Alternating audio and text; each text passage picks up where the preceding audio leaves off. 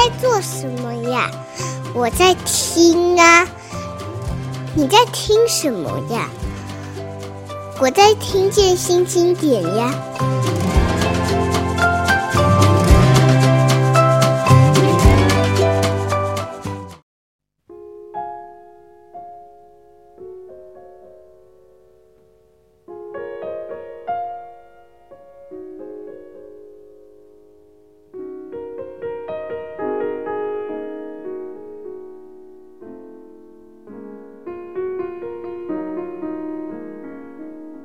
见新经典，我是新经典文化的叶美瑶。呃，这一期节目是其实是临时加进来的哦，非常这个令人遗憾的是，在八月十一号，今年的八月十一号，巴黎下午的时间，国际这个知名嗯幽默画家、画家，也是一个喜欢音乐的这个法国作家桑贝。他在自己的 vacation home 里面过世了哦。那这个消息是透过法新社向全世界的媒体发布出来。那当然，很多喜欢桑贝的人，也许是小时候读过，都同感悲伤哦。那新经典文化在二零一七年的时候，我们出了一个非常不一样的作品，是其实是他的自传。那当然有很多他的呃画画作在里面。从那本书开始，我们为他陆续。呃，翻译出版了总共四本书哦，包括后面的这个简单不简单，然后这个关于友谊、关于音乐的书。那这一次，因为他走得很突然，虽然他年纪已经很大了，但是我们真的也没有料到，所以后来就跟我们在一八年的时候，呃，特别特票到这个法国去访问桑贝的赖嘉玲老师，请他特别来跟我们聊一聊，因为我们没有亲见亲自见到桑贝。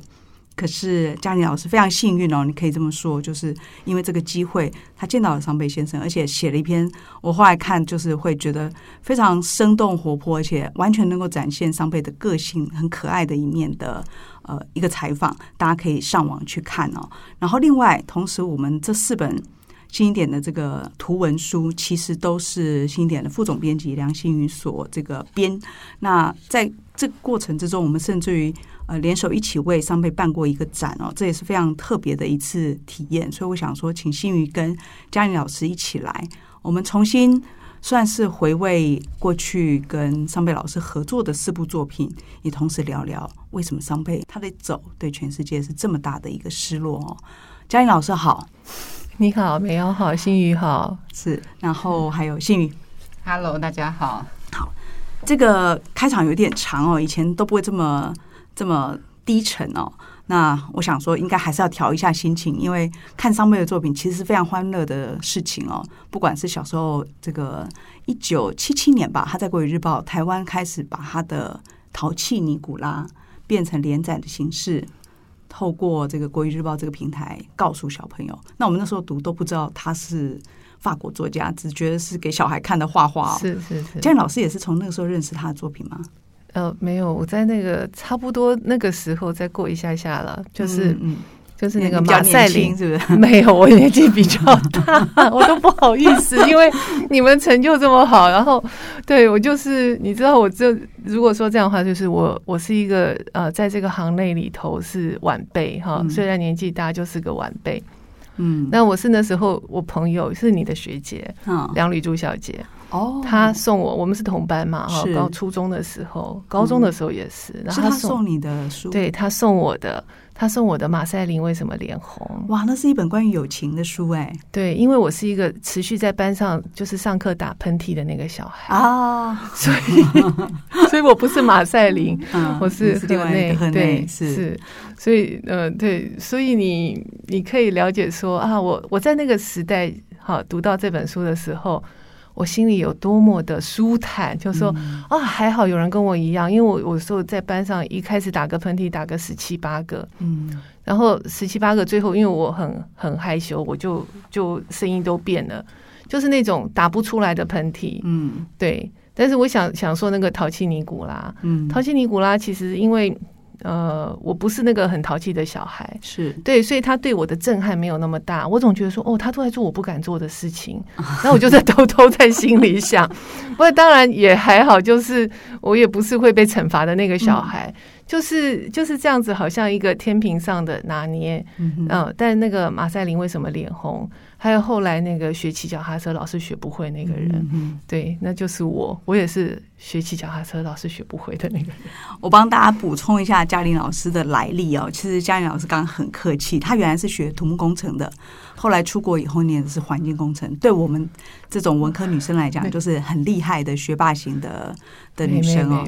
但她出国了之后，后来她因为结婚带孩子的过程之中。一头栽进了绘本的世界，他后来甚至于是呃，我我记得是在国内，你有非常多的带领许多的家长。一起，孩子一起读绘本，我们就做读书会，有大人的读书会跟小孩的读书会。是太客气了，因为我听说这个绘本很多书都是要靠你推广，然后也也是因为这样子，大家的信任呐。我说因为大家的信任，就像我们看到新经典，那书就是好书，嗯，他就是大家看到新经典就觉得说啊，这没问题了，就这样子。我们其实是因为意外知道说，哎，嘉玲老师一直在做绘本的事，然后那一年我们要推出，我记得应该是简单不简单吗？先是简单不简单出来了，我们还带去，啊哈，我们还带去给他。是，对，然后在那个时间点，我们就想说，有没有可能可以访问到桑贝老师？那知道了，呃，嘉玲老师刚好要去法国，所以有了这么一个。我就很大胆的，我就很大胆的问。对，我记得那时候只是要我写一篇文章。对对，那我心里想，其实就是说，其实我觉得是因为因为那场好约会，好像是约会一样，因为那那件事情。把我重新带回去看桑贝的作品。嗯，不过等等一下，我们再来进入那个你当时在巴黎见到他的那个，不管是兴奋或者是充满奇遇的那一刻。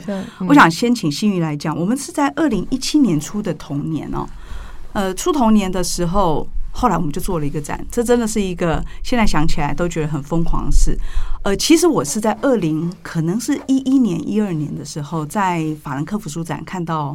桑贝的这本童年，那桑贝的图对我来说，我不只是透过尼古拉认识他，我经常在那个法国信鸽啊，就是我只要找海报、找卡片，我就不由自主就会买。所以桑贝的图对我来说是有致命的吸引力。所以我在看到人家那个一本外文，其实就法文嘛，原文书厚厚一大本，就放在那个代理的桌上。那他也没有要介绍给我，他们就只是他们自己，也许欧洲人很喜欢看嘛，他没有想过一个来自台湾那么小的出版，这个人口总数也两千三百万而已，会对这样的书有兴趣。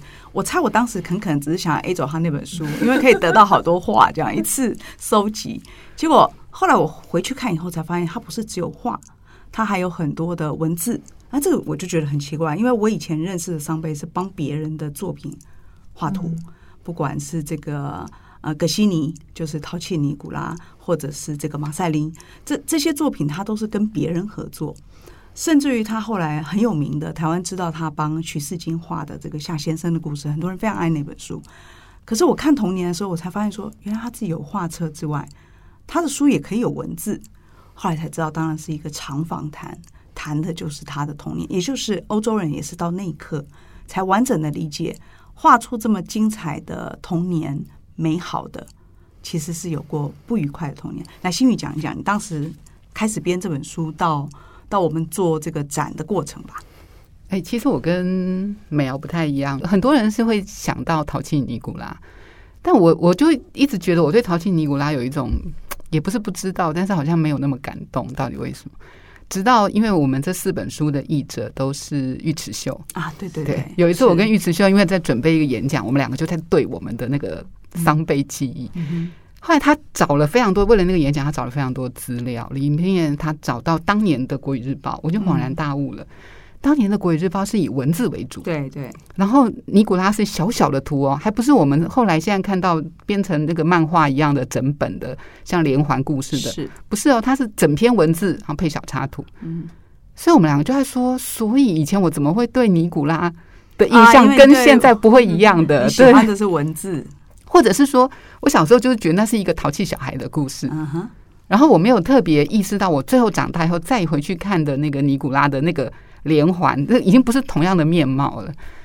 然后就觉得，其实是做这个书开始，嗯、我我跟嘉颖老师有点像，就是后来再回去，嗯，回去整理我断断续续对桑贝的记忆。嗯、哼他当时拿到那个书的时候，很清楚的感觉到，其实法国他的经纪人也好，或者他的出版者开始帮他整理他的作品。嗯，因为他你会发现啊，他的同一幅同一个画面，他画过非常多张。嗯，有的在这本里面，有的在那一本里面啊。然后透过这个主题式的访谈，那因为大家如果对后来对桑贝有点理解，他小时候是成长过程是不愉快的。是。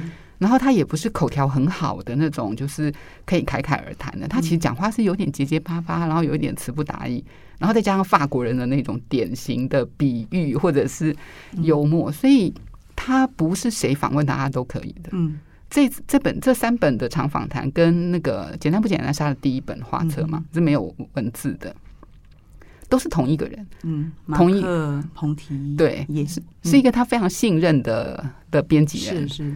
所以他只能跟他聊，然后显显然那个聊的过程是聊很久整理的。那那个译稿，因为我自己是不会法文的，做那个书的过程里面，我跟尉迟秋有很多讨论，就是呃，他会告诉我说，他看到的那个原稿其实是一个不那么整齐的句子，嗯，不那么整齐的文字。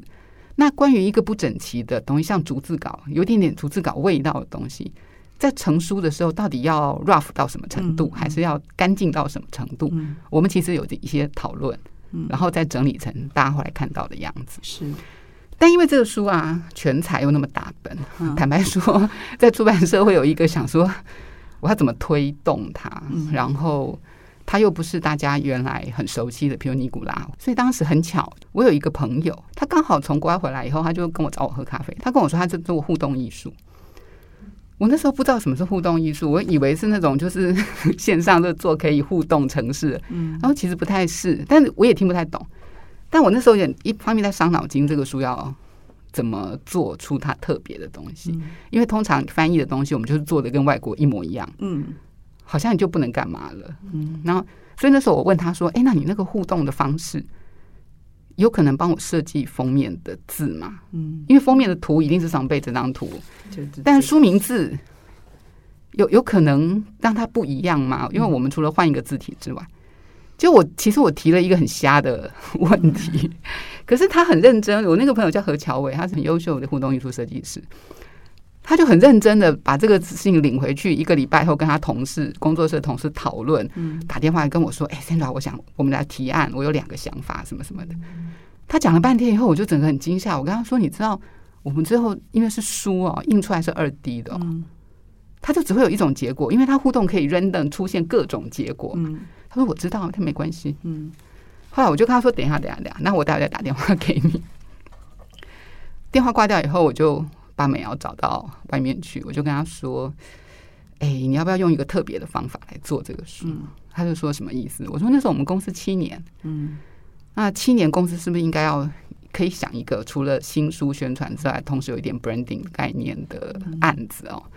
就是我们来做一个展览，嗯，但那个展览一般我们想见的展览就是把画挂一挂，可是如果他可以把封面的三百八十几只海鸟做成会动的，而且是跟着现场的互的你的你的方式互动的话，那你会让那个展览有一个生动性之外，另外我们有一个。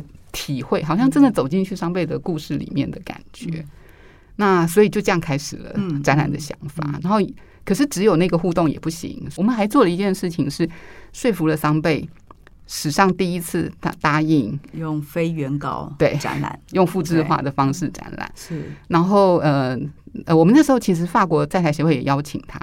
希望他可以来台湾，是。然后他也回答说他很想来，但是他的腿不方便。嗯，他说他年纪已经大到不能再坐那么久的飞机了。那时候他已经八十一二岁了吧？对，我其实听到那个话的时候，其实啊，心里有一种很酸。然后，然后我们就找场地，找设计师。呃，过程很辛苦，可是后面很幸运遇到了现在大家都很熟悉的设计，就方旭中。嗯，然后他对桑贝的东西很有感情。嗯，所以他后来设计了一个很像我们在公园。小孩子在玩的那个攀爬架，用攀爬架的方式来挂所有输出的画。嗯，对。新宇讲的这一段啊，其实发生在二零一七年的事情了。可是现在想起来，其实我们都感觉好像才才才经过一样。因为那个呃，展场就在华山，其实就是我们录音室的附近嘛。哎、欸，老师那时候有来，对不对？我那时候看了，对，那时候看了，所以有印象吗？街上 有非常有印象，因为因为他的确是呃，虽然说他是复制化，嗯，可是他其实是把人再带回去。他的这个情境里面是是是，所以画跟情境是合为一。我另外一个体会是，再做一次吧，再做一次。这这就是我难以这个，我我也看到好多人在下面，我们那个 po 文出来以后就说，要不要再展一次，帮大家请愿。呃，先谢谢大家对那个新一点，以为我们财力雄厚。其实大部分的时候，我们会发现台湾办展，要不就是要卖很贵的画。要不就是因为背后有一个厂商资助，那新一点做这次的展是完全是自费的，是，所以我们能卖的唯一商品就是只有这本才才四百多块钱的书，所以我就决定在现场卖。很多人到了现场一看了那个展以后，几乎就没有犹豫了，就直接买书了。可是如果你到书店，你其实你只看到封面，那你要翻阅，你甚至需要一点带领。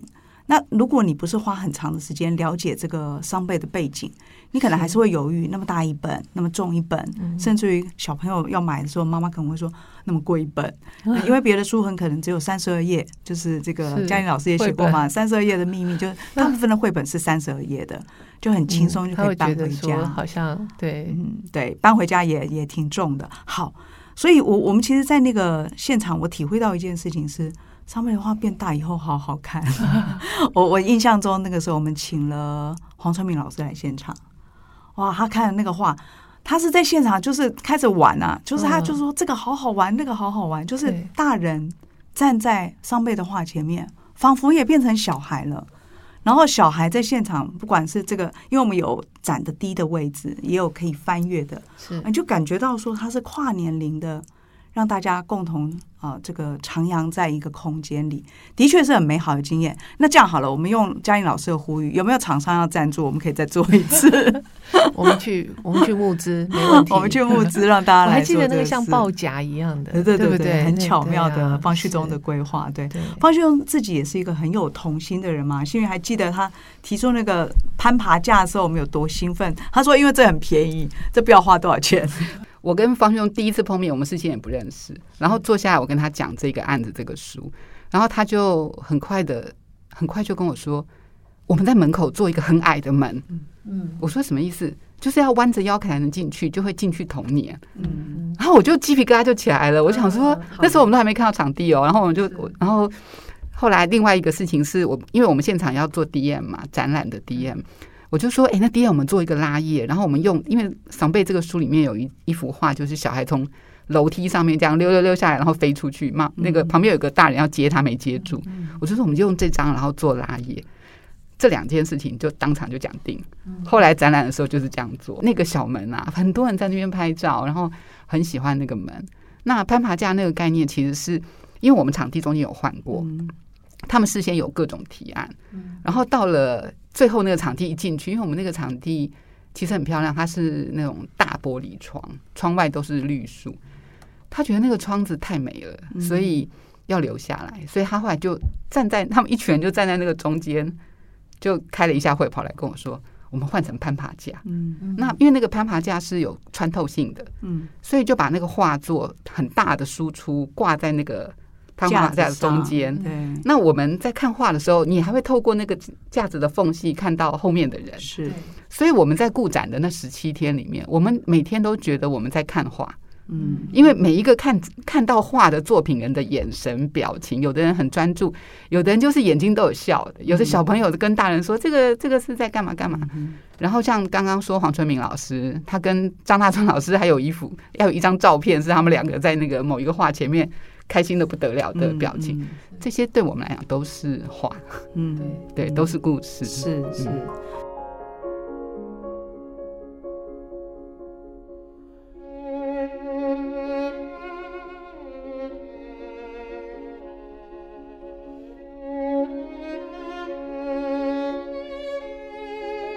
老师好像去，我记得印象中你去访问桑贝的那一次。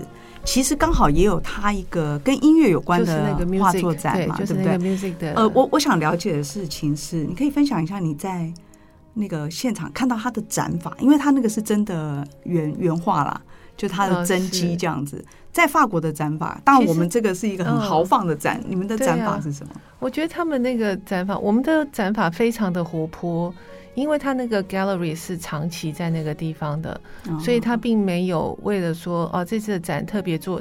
因为地方很小嘛，嗯、所以没有办法做一些特别的布置。嗯、对，所以不可能有什么攀爬架，或者是拿一些互动的方式，是是是他们都没有这样子做。嗯，他就是展出，嗯、因为我们知道上辈非常喜欢音乐，他甚至于其实真正小时候的梦想好像是当 当当钢琴家吧，爵士钢琴家。他根本不是想要画画，画画是要为了讨生活用的，所以他画了非常多的音乐作品。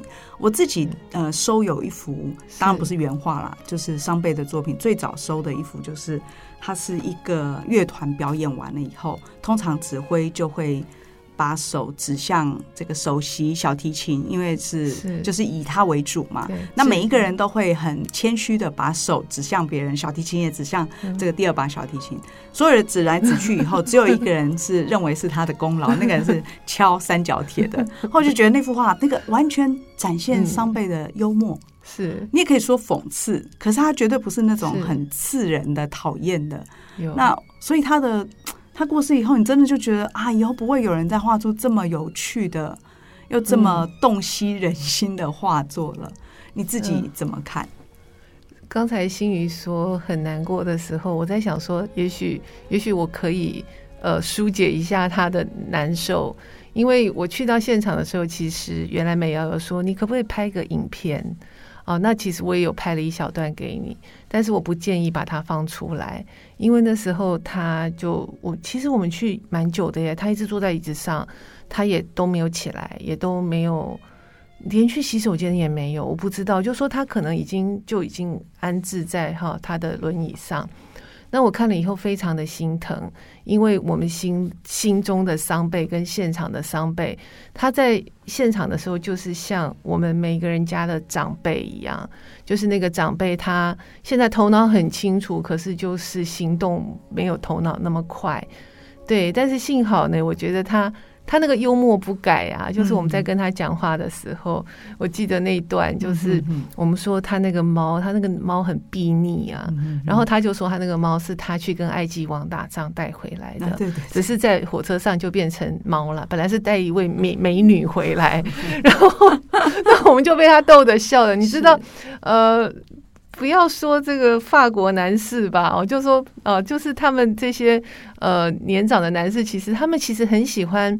讲讲点好笑的，然后就女生就笑的，他们就很开心了，哦、自己很得意，这样他也很喜欢，对他也很开心。然后我们就大家开始笑，我们就问他说：“那你要不要把它写下来？”嗯、那他很反应很快啊，他就说：“现在不行，现在女士女性意识高涨，你都不能随便写啊。”那我们就继续笑，对，因为他的。他的就像我们刚一直我们看他的作品啊，你就是你只要翻开一页，你可能就会像这四本书好了，新经典出的这四本书，我觉得你随便翻开哪一页，你就会一直想往前看。真的，你知道有些书你翻的时候，你只想往后看，是是，好要追究什么去找它的剧情啊，好像对结尾是怎么样，或者有些书你中间跳过去，你想去看它结尾，是。但是桑贝的书你打开以后，你就是想往前看。嗯哼，嗯，桑贝的作品里面啊，就是其实。一开始他自己出画作的第一本，应该就是我们出的《简单不简单》。是那那本，我当时看了这个，好像还有一段小故事，是他威胁出版社，是让他这个，因为他本来是靠插画人家的插画有名的嘛。尤其那时候尼古拉好像还在连载，对淘气尼古拉，对，记得这件事情。对，然后他就居然去威胁出版社说：“你不让我出我自己的画，不要再画了。”是是是，是一个，你也可以说他有一种。有有一种很聪明，但那个聪明就是用在一个帮自己捍卫一些人生的呃小乐趣上面。他有一些，他有那个呃，因为我们常常会说人有那个形有没有？就是五行，他就是让你觉得他是那个很扎实的，就是那种土。嗯土型的那种人，土型人，对对对，就是很扎实的那种人。他并不是那个什么尖尖的，或是长长的那种，不是飘起来的那种。对对，他就是很扎实的那种人。所以你看他每一幅画，你说三百多只鸟，他就是每一只都认真画。哎，他那个认真不是说我一定要把它画的很像，但你一看你就知道它是鸟，你一看他就知道它想飞。对，你一看就知道说他尽情的在当下当那个那个 moment 哈，这个当下中，对，是呃，我自己还很喜欢他这个画作里面的某一种孤单吗？呃，就是照理说，我们其实不是喜欢孤单啦，就是喜欢他怎么能够那么准确掌握一种意境哦，嗯，就是好像是在独处，好像有一种孤单，可是又很舒服。我不知道新宇在。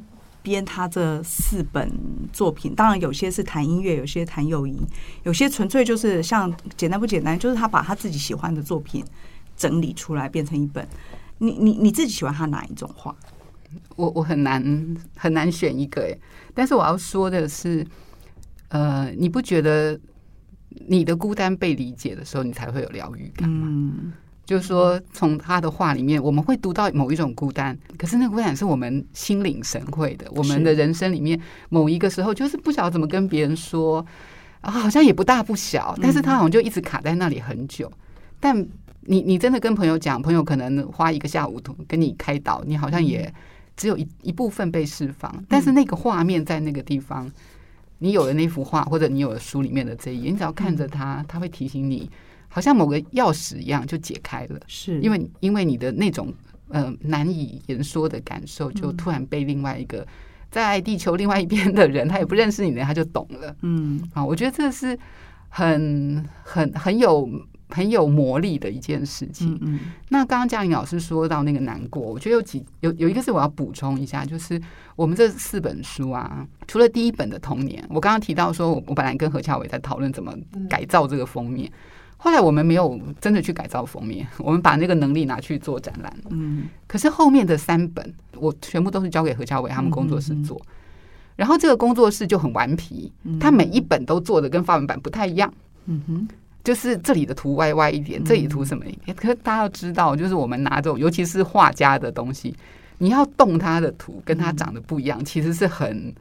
很挑战的一件事，而且我们还经过呃法国审核的，对，我们要经过作者说 OK，你可以这样弄我的东西。对，所以我我们我要说的是，我们那个审核的过程啊，就是会让让那个我们的版权代理非常很紧张，然后我每次都要写一个原因。其实我其实乔伟他们那样设计有它的道理，比如说拥有摇摆乐风的画家桑贝的这一本啊，这本的那书名上面直接出现中文字，嗯嗯嗯。指纹出出现了乐跟音，在封面出现乐的一半，后面出现音的一半，那个是一个大胆再大胆的做法。然后的确，那个桑贝的经纪人一开始是问我们说这什么东西，然后我们就跟他解释为什么是这两个字，以及为什么是乐摆在前面，音摆在后面。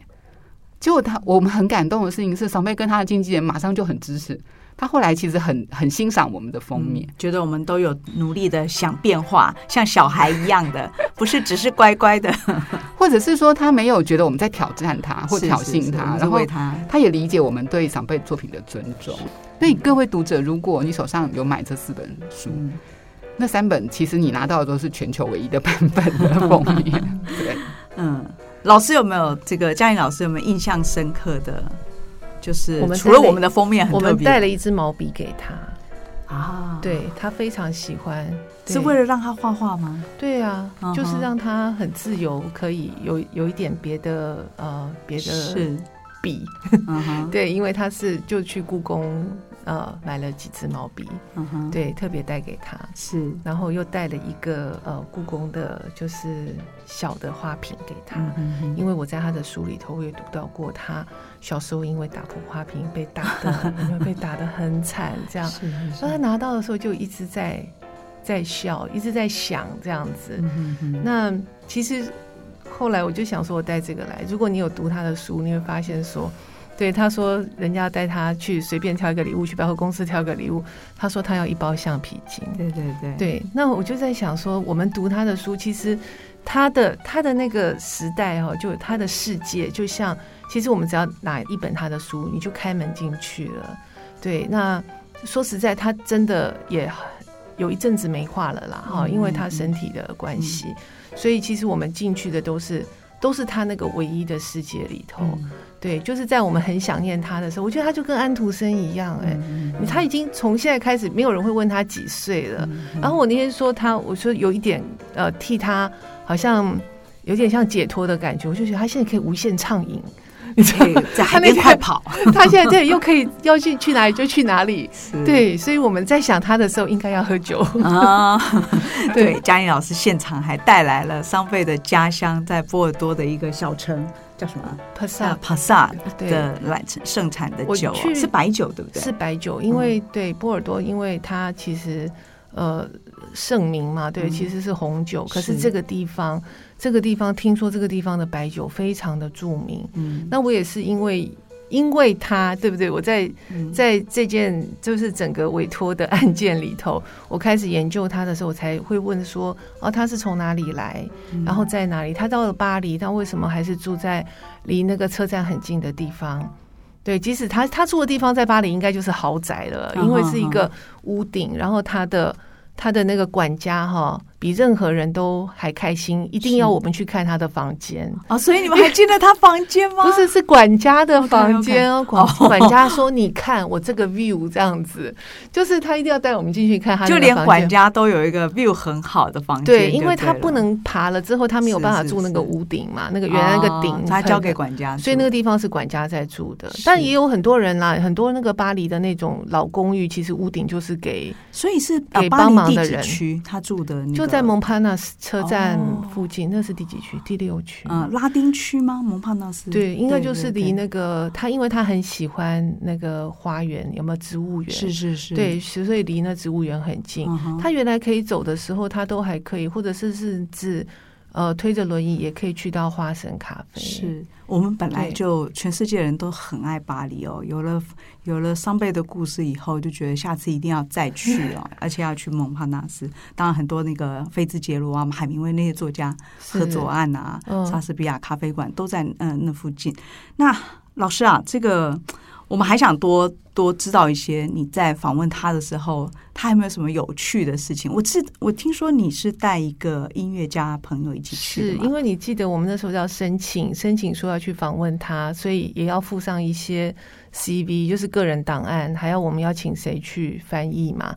那他就说他只接受法文啊，因为他不他不讲，他会讲英文，但是有时候你知道到了重点枝节的时候，我们就是想要讲我们自己的语言，而且法国人真的嗯，他们比较爱讲法文就对，而且他他一直说说我是乡下小孩。哦，他说我是我不是这种巴黎人，嗯、因为有有也有人会说，哦，你出了巴黎，其他地方都叫做法国，对，法国只有那个巴黎人觉得他们是巴黎人这样，嗯嗯、但他就觉得说，他即使是在那里那么久了，他还是像个外地来的人，嗯、对，他就说我是小小的法国人，其实我们有去很多地方旅行，嗯、对，那这样，嗯，他的。家里的作品啊，就是只要他的哈，就譬如说哪一个杂志，他就把它翻开在那一页，嗯、那应该就是秘书有整理过了，那全部都叠在一起，是叠很高很多啊，是对他的画室里头。不过你带了这个，我记得叫琳达嘛，这个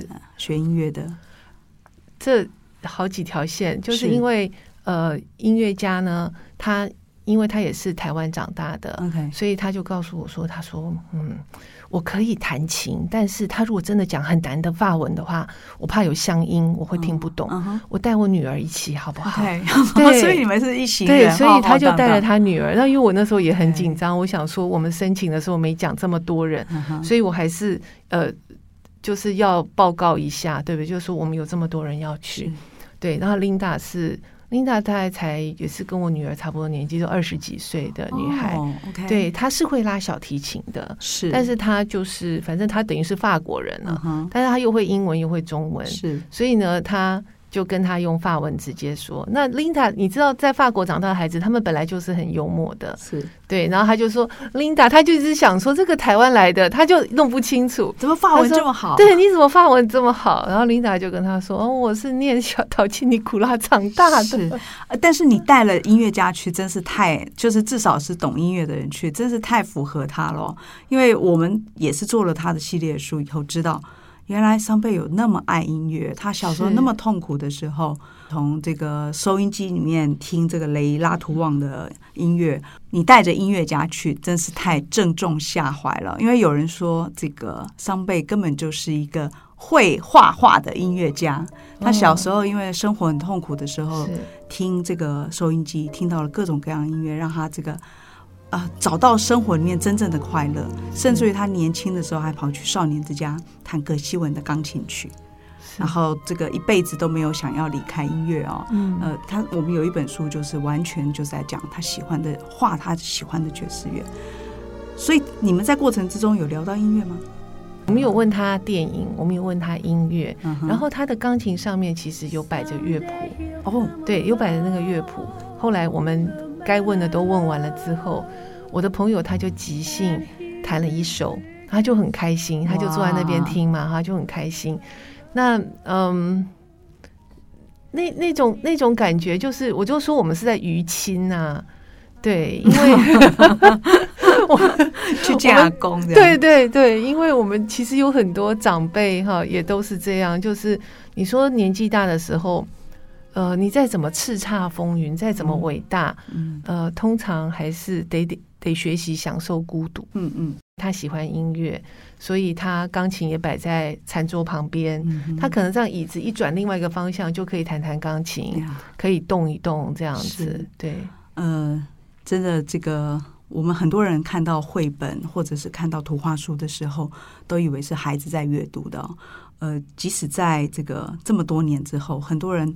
再重新读《小淘气尼古拉》也好，或者是读这个《简单不简单》里面桑贝早期画的图也好，也许你就可以开启一个新的可能。你会发现说，桑贝的作品其实会让你永远在读图的时候有另外一种徜徉另外一个世界的可能。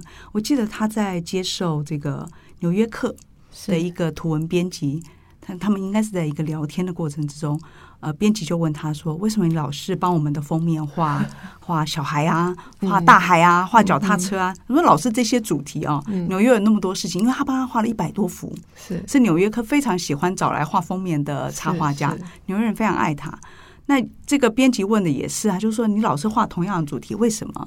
这个桑贝就说：因为啊，我真正的愿望就是像一个小孩一样跑到海边去玩，因为我想要像小孩一样，感觉就是你不怕海。”你被海洋包围，你感受到的不是恐惧，而是徜徉其中哦。我觉得看上辈的话，就有这种，就是生活里面种种的痛苦也好，你你可以徜徉其中，因为你有想象力，你可以回到同志的那个很快乐的心情。他其实很多里头，你要知道新闻，所以有批判性，对不对？他不如说什么政客打个喷嚏，大家就开始找防空洞之类的。好、嗯，那他有他的幽默，嗯，然后他有很多的温馨，就是。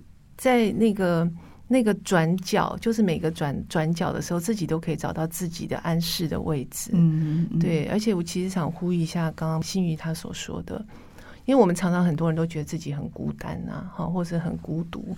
可是事实上，本来每一个人就是，嗯，尤其是创作者吧，哈。那我觉得我们借用艺术家或创作者那个享受孤独的精神。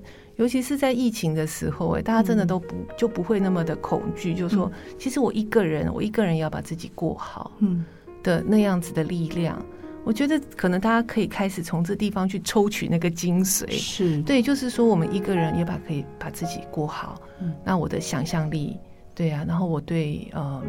宽容吧，我觉得他的他的那个，他并不是说啊，我给你多少的爱，而是说我可以这样子去看世界，嗯、我可以这样去对待呃，好像不是对待他很好的人。嗯，对对对，我就是他整个人就是一个很很包容，然后他包容，他可以说我就是在我就是在这个呃小公寓，是当然不不是太小了，嗯、就是我就是在这个地方，我动也不动，但是我就可以包容全世界。是。呃，他在过世之后，法国的马克宏就他们总统写了一段，应该据说是透过他的 Instagram 发的文哦，他就说他真的非常喜欢他，是他是看他作品长大的，他喜欢他温柔的讽刺，我有一次去爵士的风格，对啊，我有一次去又跑去，我每次只要在在那个之后，只要有经过巴黎。都要再跑去那个 gallery 啊，然后他的那个经纪人，他就觉得我是一个疯狂粉丝，他就一定要一定要把我 挡在门口，他觉得说你这个你这个女人又来做什么？然后有一天他就说，呃，他的助理他就说，哦，他今天不在，他今天那个总统请他吃饭，他 就说桑贝，对他他应该是总统的这个座上宾，文化上的座上。我说其实我不是那么疯狂，是因为我答应他，他跟我说你要再回来。那我们总觉得我们跟老人家讲的话就不能随便乱讲啊，所以你真的就一直回去。对，然后我就每次都经过，我就回去就觉得我我欠他的这样。然后，所以上次黄瑞芬他在访问我的时候，我就跟他讲说，他说要回去，我那件事情是挂在心上，嗯、就是我没有完成嘛。那黄瑞芬就跟我说，那我们一起到他门口底下去喊，嗯、因为他会讲法文，啊，所以你们下一次还要再去喊，对不对？所以黄瑞芬 黄瑞芬走了，嗯、对，我们就说好，我呃。我们前两天就我跟他的妹妹我说，我们呢应该去桑贝门口放一束花，也许他们两两位有约，嗯，也替我们新一点放一束花。谢谢嘉玲老师。呃，也许这个你还没有看看过桑贝的任何作品，试着从不管是童年也好，音乐也好，简单不简单，或者是这个永恒的友谊这几本书，你都可以找到属于你自己的还没有长大的那个部分。永远有想象力的部分，谢谢。